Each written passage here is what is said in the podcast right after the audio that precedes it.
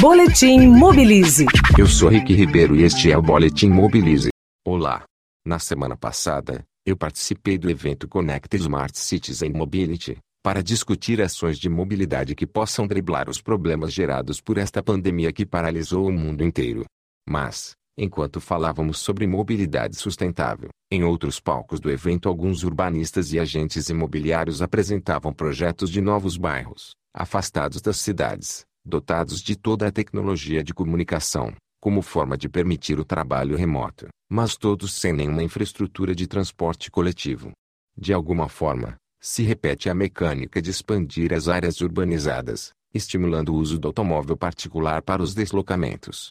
Pode ser uma boa forma, até romântica, de fugir dos riscos de contaminação pelo vírus, mas reforçam a lógica de segregação social e tendem a ampliar os problemas urbanos, especialmente os de mobilidade urbana.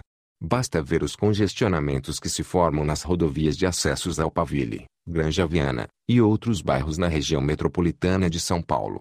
Cidades compactas, contudo a 15 minutos de uma caminhada ou pedalada parecem ser a solução mais realista e democrática.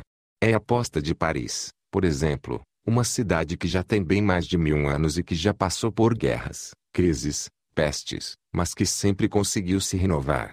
Talvez essa seja realmente a cidade inteligente. Eu sou Rick Ribeiro e este é o Boletim Mobilize. Saiba mais em www.mobilize.org.br. Boletim Mobilize.